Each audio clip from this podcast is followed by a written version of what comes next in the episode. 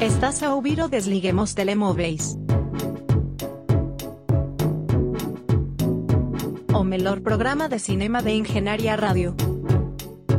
Com José Pedro Araújo e Marco Teixeira.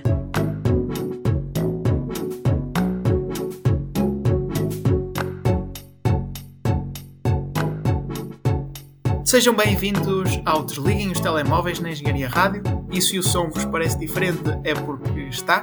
Não temos o privilégio de estar a gravar no estúdio hoje, estamos em nossas casas a recordar os bons velhos tempos da pandemia extremamente pandémica. Mas há coisas que nunca mudam e uma delas é a nossa identidade. Eu sou Marco Teixeira e tenho a gravar comigo José Pedro Araújo. Reparem na mudança de léxico, já não diz ao meu lado.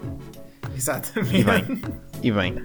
Sabes que a, a gravação durante a pandemia também deu ah, alguma estaleca e também serviu para aprender algumas coisas sobre a localização espacial do meu, do meu companheiro.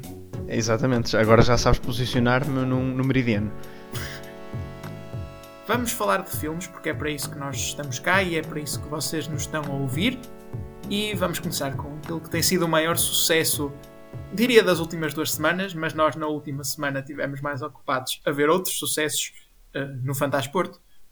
Estou a falar de Everything Everywhere All at Once, o filme que tomou as opiniões da crítica e as salas de cinema e tudo de assalto e que tu tiveste o privilégio de ver.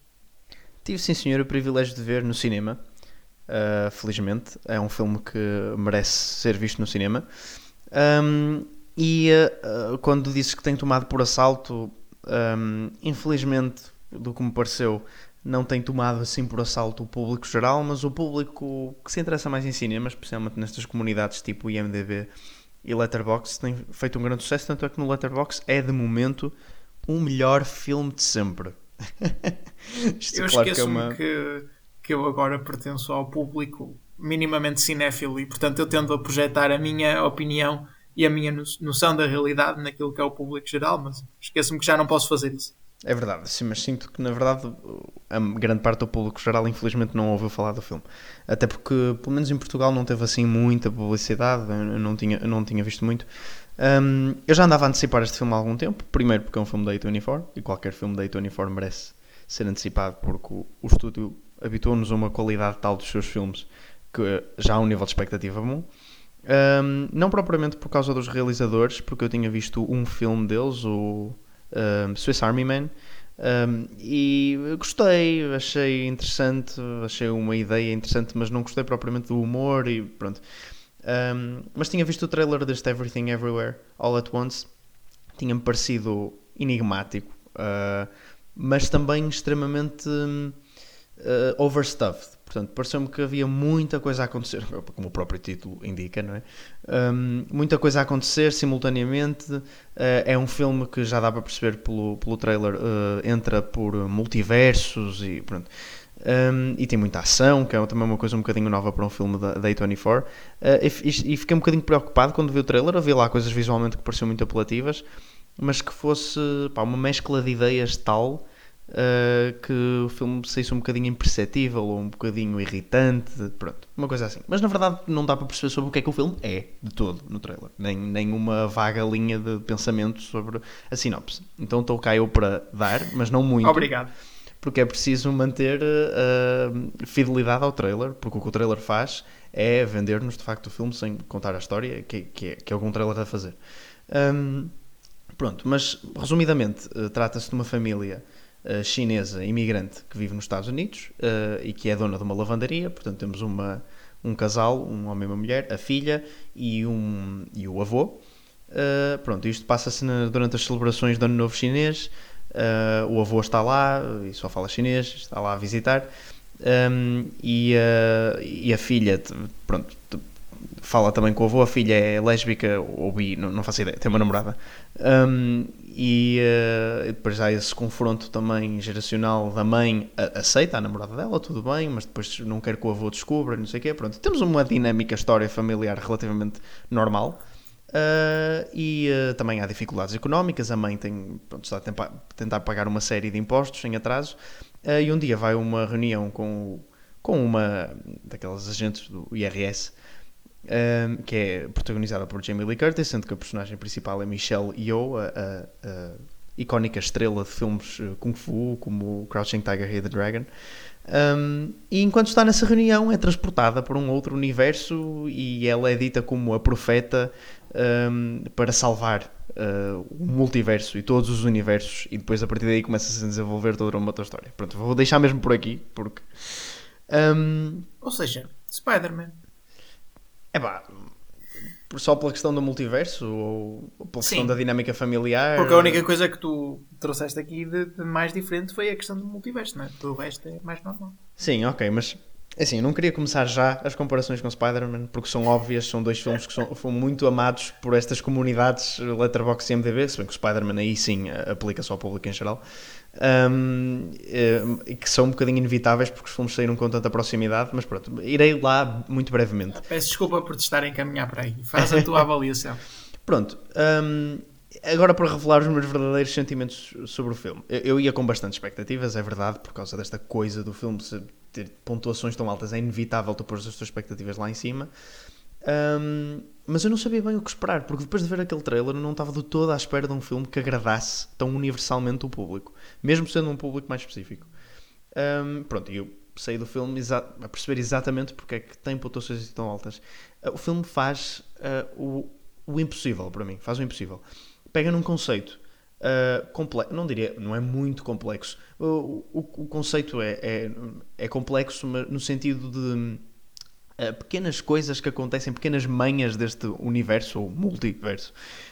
um, que, que são, que são coisas muito esquisitas e que eles conseguem explicar bem um, com, relativa, com algum diálogo expositivo, mas que passa sempre bem, porque é sempre passado com muita comédia, um, e conseguem conjugar perfeitamente um filme de ficção científica com um bom conceito uh, principal e com pequenos conceitos muito interessantes aliados.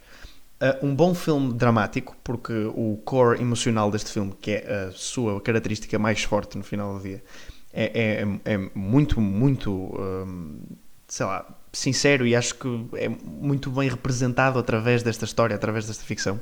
Um excelente filme de comédia, que foi o- a minha principal surpresa neste filme, especialmente depois de ver o filme anterior dos realizadores. Acho que foi, provavelmente, foi um dos filmes, se não o filme que eu mais me ri na vida. Tipo, tem imensas cenas, e, e se tu fores analisar, e se tu, se fosse alguém descrever estas cenas pelo que elas são, eu diria, mas esse tipo de humor parece um bocado infantil, um bocado estúpido. Aliás, estou-me a lembrar de uma cena em particular, uh, vamos deixar assim para não dar muito spoiler, que envolve orifícios traseiros. uh, que, pronto, tu podes pensar que é um tipo de humor um bocado infantil, e é. Estes são também os realizadores que estão por trás do videoclipe de Turn Down for What, e, nota-se. Um, mas pá, resulta tudo tão bem e tem imensa piada. E uh, é, é mesmo, é um clichê dizer isto, mas é mesmo daqueles filmes que estás no momento a rir e no outro momento a chorar. Um, e, e isso é tudo tão conjugado bem uh, neste filme que é, é, é impressionante para mim. E essa foi a principal coisa que me, que me surpreendeu. Mas isso e uh, lá está, o- a profundidade emocional do filme. Eu estava à espera que ele entrasse mais por uma exploração do conceito, uma coisa mais cerebral, mas não é de todo. E por isso é que também o filme tem tão boa recepção. Isto parece um filme. Isto é o que um filme da Marvel muito, muito bom devia ser. E, e- e isto parece que estou a menos- a menosprezar o filme porque estou-lhe a pôr o teto de filme da Marvel, mas não. É para mim o que a Marvel poderia ser. Se calhar os filmes de super-heróis podiam ser espetaculares. Eu, pessoalmente, é, é talvez dos meus filmes preferidos que vi na vida. Mesmo assim, eh, segue-se por um trâmite eh, relativamente comercial, não em termos de estrutura hum, ou lá está, conceito, porque esse é definitivamente muito out there, mas eh, não sei, o filme é extremamente, não, não é nada parado, está, estão sempre a acontecer coisas, tem uma cadência muito boa, é mais ou menos uma comparação se quiseres, mas este talvez, como tem muitas cenas de ação, tal- talvez ainda seja mais comercial, entre aspas. Mesma comparação com, com o Parasite, não é? O Parasite é um filme que está impecavelmente feito, mas que é extremamente acessível, né? Uh, no sentido em que não tenta de todo um, empurrar as barreiras do cinema alienando o espectador e fazendo coisas inovadoras, não, ela simplesmente uh, acerta em tudo com uma fórmula clássica de um filme faz. E pronto, este não sendo tão clássico, uh, enverda um bocadinho mais por aí, não tanto no drama, mas no, no normal de filmes de ação. Estou-me a enrolar um bocadinho.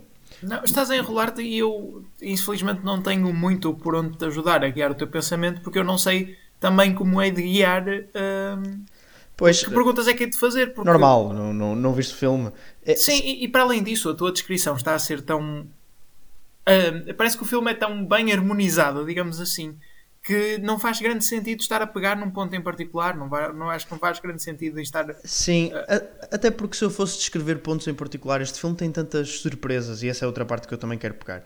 É um filme que tem um orçamento, eu não sei exatamente o orçamento, mas é um filme independente da A24, quer dizer, é um, é- eu sei que é A24, mas isto tem um orçamento pequeno comparado com isto para o que ambiciona ser, não é? Um filme da A24 de drama, se calhar até tem um orçamento grande. Mas se tiver o mesmo orçamento que este filme, sei lá, imagina 30 milhões, é pequeno para um filme de ação, ficção científica, que é muito pesado nesses aspectos, é, é um orçamento pequeno. Hum, eh, e mesmo assim, tu não notas nada disto. Aliás, a equipa de efeitos visuais é, é constituída por 5 pessoas, o que é mind-blowing. Porque este filme tem efeitos visuais e, e não só efetivamente o que tu vês, mas a maneira, tipo, a criatividade que está por trás de tudo que visualmente é emprega é espetacular. Uh, a acompanhar as visual gags e as piadas que estão a acontecer, há uma série. pá, há- uma diversidade. É, é certo que metade do filme passa-se dentro do edifício das finanças, mas, mas tudo que não se passa aí é tipo. é- não sei, é, é- tira-me as palavras de tão visualmente criativo o, o filme consegue ser, Uh, tanto em termos de realização como em termos de efeitos. Um, e as sequências de ação também estão extremamente bem coreografadas e são super agradáveis de se ver. Uh, e lá está, além de divertidas, são lindas. E o filme tira muita inspiração do cinema e é também uma homenagem ao cinema chinês no que toca a estes filmes. De, não fosse a escolha da atriz principal, também ser uma grande parte disso. Um, no que toca a estes filmes de artes marciais, mas também, por exemplo, aos filmes de Wong Kar Wai, há todo um universo um, que é uma grande homenagem a isso. Portanto, temos uh, duas pessoas a conversar num beco, uh, naquela luz meio azu- azulada uh, na cidade, e depois aqueles cortes do Wong Kar Wai que são tipo uma espécie de slow-mo, mas com frames per minute muito baixo. Um, pronto, não sei, acho que há uma mescla de ideias tão boa e tu estás sempre a ser surpreendido por o que o filme está a fazer. Uh, e o próprio conceito absurdista que está no centro deste filme é pá, como é que alguém foi pensar num argumento assim? E como é que alguém te consegue ligar-se genuinamente, emocionalmente e ter uma mensagem super relatable no centro disto, no meio desta emaranhada toda de estupidez quase que o filme é. Um, é incrível, é incrível como é que, como é que conseguiram fazer isto. Uh, pronto, e uh, tal como disse, acho que os aspectos técnicos do filme também são uma grande.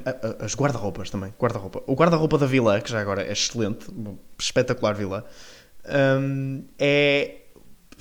O guarda-roupa é, é fantástico. E, e eu não sei, acho que esses aspectos técnicos também num filme uh, de menor dimensão, um, face pronto, este género de ficção científica ação, uh, são muito louvar. Uh, sinto que o filme ainda merecia mais elogios do que eu estou a dar, se é possível. E com, quer dizer, pronto, se eu concordo com o número 1 um no Letterboxd, que com certeza há de eu perder, mas entretanto tenho, de melhor filme de sempre, é claro que é uma pergunta obsoleta, porque como é que tu vais responder essa pergunta se um filme é o melhor filme de sempre? Mas uh, certamente que, estou, que não estou descontente por ver uh, a quantidade de amor que está a ser, uh, que está a ser dado a este filme. Muito bem, acabaste por responder à pergunta que eu te ia fazer. Portanto, vou-te fazer uma pergunta mais simples e é se tens alguma coisa a acrescentar antes de passarmos para o próximo.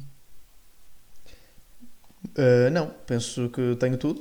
Uh, vão ver Everything Everywhere All at Once. É muito merecedor. Não da- vejam tudo em todo lado ao mesmo tempo. Vejam o filme. tudo em todo lado ao mesmo tempo. Passamos agora para. E vamos, desculpa, tenho que me rir porque vamos baixar a qualidade muito. Uh, vamos passar para Death on the Nile. Uh, o, o filme que eu vi na impossibilidade de ver Everything Everywhere, Everywhere All at Once. Um, e bem, para já isto não é, já não é extremamente relevante porque o filme já saiu há algum tempo, não é? Mas viste em casa, não viste no Vi em cinema. casa, vi em casa. Uh, claro que vi em casa. Não, não iria ao cinema e, e- e escolher uh, Morte no Nilo. Uh, escolheria sim o filme que tu acabaste por, por também ver. Um, mas ai, é um filme de Kenneth Branagh, uma pessoa que, sobre a qual temos falado muito antes dos Oscars. Mas isso não interessa, porque na verdade tu não vês qualquer ponta de alma no filme todo. E isto já era de esperar. É um filme super comercial, uh, na sequência de outros filmes de, que, que protagonizam uh, Hercule Poirot, como o, coisas. É sempre morte em algum lado, portanto, morte no Expresso do Oriente, não é? Ou crime no Expresso crime, do Oriente. Crime. Exato. Tem que haver sempre o elemento criminal. Um, e já esse filme era bastante inspirado e bastante sem alma. E eu continuo a achar a mesma coisa neste. E já estava à espera. Mas ainda assim eu consegui ficar surpreendido com quão para pessoas em morte cerebral é este filme. E, e não estou. Atenção, obviamente isto é um Rudanit, portanto não estou a falar na parte de ai, tentar descrever, descobrir quem é que é o assassino, quem é que cometeu o crime. Não é disso que eu estou a falar. Estou a falar que o filme trata a audiência como burros em tudo o resto. Um, mas, mas, já lá vou. Primeiro, uma breve descrição do argumento, não é que seja bem preciso. Um, há um casal, uh, homem e mulher, que estão para se casar, só que entretanto a mulher apresenta o homem à amiga dela, que é a personagem da Gal Gadot, e eles apaixonam-se e acabam por o homem casar com a Gal Gadot em vez da mulher original e depois o filme segue um, o casamento deles e depois o início da lua de mel. Eu gostava de dizer uma coisa para, para tentar ilustrar o, algumas das decisões deste filme, mas eu corro o risco de entrar nesse plano. Isto não devia ser um spoiler, porque o spoiler é quem é que morre no filme. O filme chama-se Morte no Nilo, portanto não deveria ser um spoiler dizer quem é que morre. Mas o problema é que a morte só acontece. O filme tem duas horas, acontece para lá de metade do filme. Interessante. Interessante, mas tu vais perceber a decisão quando eu te disser que a personagem que morre é a personagem da Gal Gadot. Interessante também. Portanto, eu acho que eles põem a morte tão à frente no filme para justificarem terem uma atriz, ou a atriz que é melhor paga no filme, este tempo todo. Porque se tu fores a ver a primeira hora do filme até à morte, pouco ou nada interessa. Um, é tudo filler desnecessário e tudo o que acontece nessa primeira parte depois é usada de forma muito atabalhoada para tentar justificar coisas depois do, do crime acontecer. Mas parece muito pouco natural. E isso também contribui para, o, para eu achar que o filme trata o público como bom. Eu não vi, eu não li o livro, desculpa. Portanto, eu não sei o quão colado à história original é o filme. Eu presumo que seja bastante até, ou pelo menos na parte que, que, que gira à volta do crime. Mas, pá, ainda assim, ainda assim, não falando de argumento, e o argumento é muito estúpido, hum, acho que eh, o filme tenta sair do seu caminho para tentar justificar o facto de todas as personagens serem suspeitas, quando na verdade nem todas as personagens são suspeitas e algumas não, são absolutamente desinteressantes e não têm nada de relevante. E o filme tenta atirar-nos areia para a cara e tenta torná-las relevantes de formas o mais estúpido possível. E parece que ninguém tem motivações próprias um, e que ninguém tem vontade própria. Está tudo a tomar as suas decisões de forma a contribuir para o enredo. Uh, temos pessoas que vão ao casamento que são uh, ex-companheiros dos personagens que se vão casar. Temos uh, uma tia comunista que, que abdica da sua riqueza, mas que vai ao casamento da sobrinha ou, ou filhada, lá o que é, que é super rica. É, é tudo muito estranho e nada. Nada, nada, nada faz sentido se tu parares dois segundos para pensar no que está a acontecer. Um, e, e, o filme perde muito com isso. Porque depois o, o resto que faz é muito pouco o filme é praticamente só argumento. O resto é extremamente plástico, os cenários são extremamente plásticos, aquela, há sempre imensa luz, uh, a, imagem é sempre mais. Não diria estéril, porque lá está, é muito, há muita luz e há muita cor, mas é, é sempre formulaica, é mais daquilo que tu já viste, não há nada que te salta à vista. Um, depois, a certo ponto, o filme começa a entrar por dois argumentos paralelos que não fazem sentido. Uh, começa a entrar numa espiral de, de não fazer sentido que, que, eu sinceramente, até estava investido no filme. Eu consigo dar-lhe isso. O filme conseguiu levar-me para a história e queria fazer com que eu quisesse saber o que é que ia acontecer a seguir, mas eu acho que foi no mau sentido. Queria, eu queria saber o que ia, ia acontecer a seguir, porque nada estava a fazer sentido. Eu não estava a perceber para onde é que a história ia, eu não estava a perceber a motivação das personagens, e portanto, eu, eu queria ir mais fundo no buraco para tentar ver se conseguia encontrar alguma coisa. Mas não encontrei. Nada, nada, nada. feito. Nada. Encontraste o assassino? Encontrei o assassino. É, mas é, é anticlimático. É, porque é a parte mais importante de um, de um filme do Whodunit. É aquele clímax de quando é que é revelado o assassino. Claro. Uh, e estás à espera de um twist qualquer, algo inesperado. Uh, que este filme também tem. Uh, pronto, se conseguiram adivinhar ou não o que é que era, isso, isso eu, eu não dou importância a isso, a não ser que seja extremamente óbvio. Um, mas não sei, pareceu-me anticlimático porque a minha reação foi ok, finalmente acabou isto, esta espiral de, de nonsense acabou e podemos parar, podemos respirar. E mais do que propriamente ficar aliviado por saber que a história se concluiu e por, por haver aquela tónica final. Um, não sei se, se, se, há alguma coisa que queiras saber. Eu sei que este é daquele tipo de filmes que mesmo tu sem ver, tu já achas desinteressante.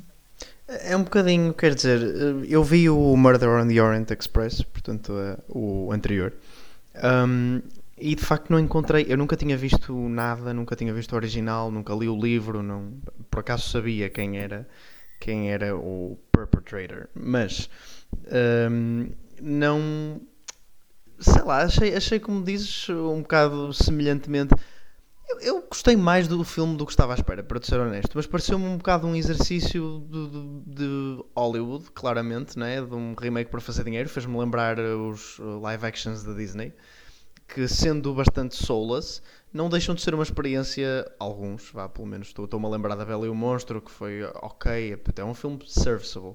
E foi isso que eu achei do, do, do Crime do Expresso do Oriente.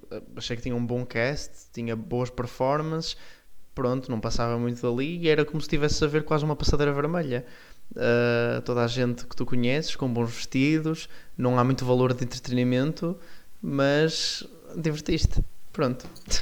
Pois, eu, eu acho que o, o, Crime no Expresso Oriente é bastante acima de, da qualidade deste filme, porque eu acho que nem sequer o entretenimento eu consegui muito tirar daí, daqui. É, é tudo muito estranho, pois nada faz sentido. É, há uma coisa que eu não costumo reparar que é bem, a etnia das personagens, não é? Mas isto aqui no, visualmente não faz sentido. O, os graus de parentesco entre as pessoas e, e lá está, etnias, tons de pele e características físicas, não faz sentido. E assim como não faz sentido ter personagens a falar com sotaque americano e com sotaque inglês e com sotaque francês, hum, todas no mesmo barco no meio do Egito e depois os personagens que são do, egípcias eh, têm também sotaque americano ou algumas têm sotaque britânico. Nada faz sentido e são coisas pequeninas que não deveriam influenciar uh, o filme, não é? Porque lá está, quantas vezes tu vês uh, histórias retratadas, uh, histórias, sei lá, em França que são retratadas em, em inglês, isso não, não é por aí mas quando o filme, nada no filme faz sentido, até essas coisas começam a ser, começas a notar, porque estás sempre a tentar apoiar-te em alguma coisa que faça sentido e, e, não, é só dissonância, no fundo. Bem, já estou a falar demais sobre Death on the Nile e portanto vamos passar para X, um filme também da A24, como, como é óbvio, eh, temos o nosso enviado especial à A24 aqui para falar. É, não é? Estou-me a tornar um clichê, mas a verdade é que este é, é, o, na minha opinião, por uma larga escala, o melhor estúdio a operar atualmente. Aliás, porque é o único estúdio que eu sei bem que filmes é que são dele. Porque se tu me disseste que isto é da Searchlight, ou é da Focus, ou é da Warner Brothers, eu não faço a menor ideia. A não sei que seja um IP conhecido, tipo Batman, que eu sei que é da Warner Brothers, porque, porque, porque foi ao Parque de Madrid e andei na montanha russa do Batman. Quer dizer, não. não Acho que a A24 pronto, destaca-se mesmo por causa disso. Uh, porém, com X, uh, se calhar meteu um bocadinho a pata na poça. um, Essa É que não são- estava à espera. Eh, Pois é, ah, pois é. Quer dizer, pá, estou a exagerar, não é? Para os padrões da A24. Um, é que é um filme de terror um, realizado por Ty West eh, que, pelo trailer, e ele próprio também é, o- faz entender que é um, um slasher, e é. Ou seja, um daqueles filmes de terror onde tens um grupo de pessoas e tens um assassino, e o assassino começa a matá-las um a um em várias maneiras criativas diferentes. Pronto, um género de terror que foi muito popular desde os anos 70, com Halloween, que foi o que lançou o slasher. E agora Eh, tem tido um ressurgimento também nos últimos anos. Sim, sim. Até o próprio Halloween tem tido ressurgimento. Uh, uh, portanto, o género do slasher igualmente. Acho que se calhar é o próprio Halloween e Michael Myers que definem a tendência de... Não sei. Um, mas pronto, é que se passa nos anos 70, é sobre uma. ou fim dos anos 70, é sobre uma equipa que vai para uma, uma quinta no meio de Texas, penso eu, um, gravar um, um filme porno. Pronto, e tu tens o realizador, os atores, a equipa de som, um, e esta quinta que eles alugam, ou melhor, alugam uma, uma casinha uh, pertencente a uma propriedade onde tens os, os donos da, da casa maior, uh, um senhor e uma senhora, um casal muito velhotes, muito, muito velhotes, um, que lhes alugam a casa e são muito cristãos e não querem nada de indecências e pronto, e obviamente não sabem que eles vão lá filmar um filme porno uh, e está-se a ver onde é que vai o conflito a partir daqui, certo? Um, pronto, X. O que é que tem a favor? Tem uma estética muito boa, tem uma estética claramente de exploitation movie, de, de filme dos anos 70, um, as próprias transições são muitas vezes assim muito pirosas, pronto, de propósito, uh, consegues às vezes, tens cenas às vezes onde tens tipo o filme a queimar, pronto, estás a perceber, dá muito, além da, além da vibe dos anos 70 que é óbvia, um, que é mesmo passada em termos de imagem, dá muito também eh, isso por causa da maneira como eles falam, acho que os diálogos estão bem escritos, um, bem escritos, tipo, em termos de vocabulário que eles usam, não propriamente que seja shakespeariano, né? não é muito profundo, não é? mas eh, acho que está adequado e está engraçado. Um, e pronto, Mas então, porque é que dizes que meteu água. ah, ai, não água na poça, poça na. Água. Pata na poça. pa- Pata na. Ai, A água não foi chamada. Está na poça, mas desculpa.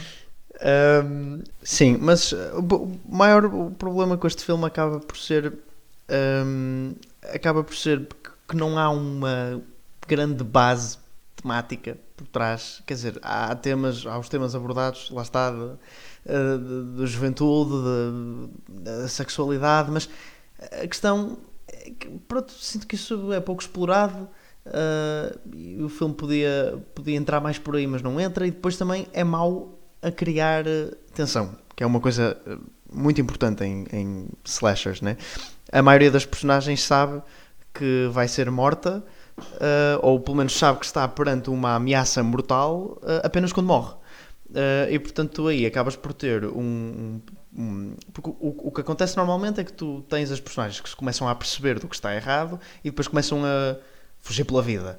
E começam a ir umas contra as outras, tens dinâmicas de grupo, disso e não sei o quê. Aqui tens um, Sim, e mesmo isso acaba por criar a tensão que tu dizes que não há. aqui. Exato, e aqui a maioria que tu tens é tipo as personagens estão normais a conviver nas vidas delas, o, o- o que nos dá, pronto, implica filmar um filme de pornografia, portanto tens algumas cenas de sexo, tens algumas cenas de conversa normal, mas são cenas agradáveis, estão, estão até bem escritas e pronto. Mas ah, depois tens uma pessoa, ok, espera, agora vou dar um passeio lá fora e, e morre. E, opá, pronto, não sei, não, não achei. E depois as mortes não. Nos slashers também costumam ser assim um bocadinho memoráveis, costumam ser mecanismos assim, percebes? Não- E, aqui, Sim. e aqui, apesar de tu em retrospectiva, se fores pensar, teres coisas que deveriam sê-lo, na altura não parecem. Também é por causa disso, é porque tu não estás com antecipação. Ah, a personagem não está com medo. Quer dizer, pronto, isto, não, isto não acontece para todas. Há, há uma outra situação onde as personagens já estão cientes e ainda estão vivas. Não, não- é sempre. Mas a maioria das situações passa-se assim. Que não é muito comum. Isto, claro, que previne também outra coisa, que é uma coisa que o filme faz bem. Não há personagens estúpidas. É que esta coisa de que os filmes de terror fazem, de, de criar atenção, é que muitas vezes faz que as personagens façam decisões estúpidas de propósito só para criar atenção.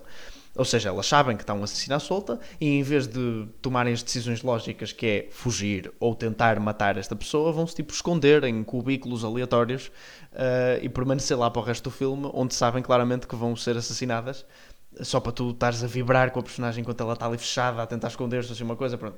Há, há, há coisas notoriamente são feitas só para o filme continuar ou uh, que aqui não acontecem, portanto eu, eu, eu, de facto senti isso, senti que as personagens faziam decisões lógicas, que é uma coisa que infelizmente não é comum nos filmes de terror, mas isso também, não sei, cheguei ao fim assim um bocadinho desconsolado, na verdade, acho que este filme tem uma uma ideia interessante por trás algures ali, uh, uma estética engraçada e que resulta bem, mas que pá, um bocadinho vazio em algumas partes. E o mais estranho para mim é que este filme, supostamente, irá ter uma prequela que vai estrear ainda este ano.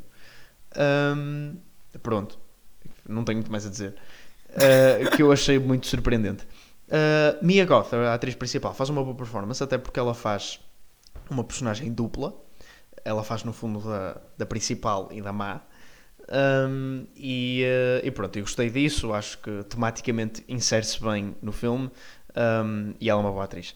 Um, mas pronto, é assim, X é um filme que eu não percebi assim muito bem porque é que levou a crítica como levou. É certo que o selo A24 uh, acarreta algum preconceito, pode ser usado preconceito como, como positivo, não sei. Sim, acho que sim. Uh, pronto, nesse caso acarreta algum preconceito uh, e acaba por direcionar os críticos já para acharem que vai ser muito bom. Não é que este filme seja mau de todo, não é. Eu sei simplesmente que foi assim um bocadinho normalzito e achei uma experiência de visualização um bocadinho dormente de vez em quando. Podemos então passar para Cannes muito rapidamente. Foram anunciados os filmes em competição e também fora de competição. Um, obviamente não vamos mencioná-los a todos, até porque são mais os que nós não conhecemos ou não fazemos ideia que existem, ou nem sequer conhecemos o realizador, do que aqueles que conhecemos. Portanto, vou passar-te a ti a palavra para destacares aquilo que tens a destacar, até porque percebes mais disto do que eu. Ora bem, um, eu não. Lá está, eu percebo, posso perceber mais, mas não é que perceba. um, a seleção oficial foi então uh, anunciada e por a competição oficial. Eu vou fazer o que faço sempre que faço nestas coisas, que é destacar um ou outro nome de realizador um, que acabo por conhecer, porque os filmes em concreto eu não costumo estar muito a par do que vai sair. Mas temos Park, Park Chan-wook, uh, o realizador sul-coreano por trás de, da trilogia da Vingança, Old Boy, Sympathy for Mr. e Sympathy for Lady Vengeance, um, e também de filmes como The Handmaiden, portanto, e portanto é um excelente realizador e estou sempre curioso para ver o que ele faz a seguir. Temos Ruben Östlund, uh, que já ganhou uma Palme d'Or com um, ehm, The Square, também o realizador por trás de Force Majeure, um, ehm, com um filme chamado Triangle of Sadness, que por acaso fui ver a sinopse e parece muito interessante. É sobre um cruzeiro e um iate que naufragam e temos uh, um, uns bilionários, um casal de celebridades e uma senhora da limpeza que ficam presos numa ilha deserta. Portanto, tem tudo, okay. tem tudo para resultar. Um, temos também Assim, ok, há aqui outros nomes que eu conheço, mas um, eu não tenho a certeza bem de onde é que os conheço. Dois, eu não arrisco a lê-los. Por exemplo, Hirokazu, Hirokazu Koreda, eu acho que é o realizador por trás de Shoplifters, também já venceu a Palme d'Or.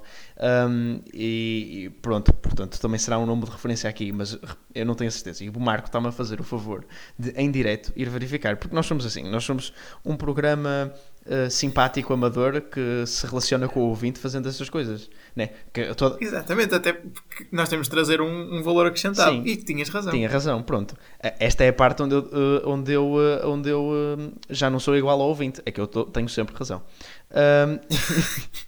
Não, mentira, mentira. Mas lembro-me lembro das algumas gafes que cometi em direto e que foram corrigidas. Uh, James Gray também está na, na seleção, realizador de, de Lost City of Z, o filme com, com Robert Pattinson. Lá está. Isto é, isto é, um guess. Eu acho que é Robert Pattinson, mas vamos mandar assim, tenho quase certeza. um, ou, ou... Não seja por isso, eu procuro.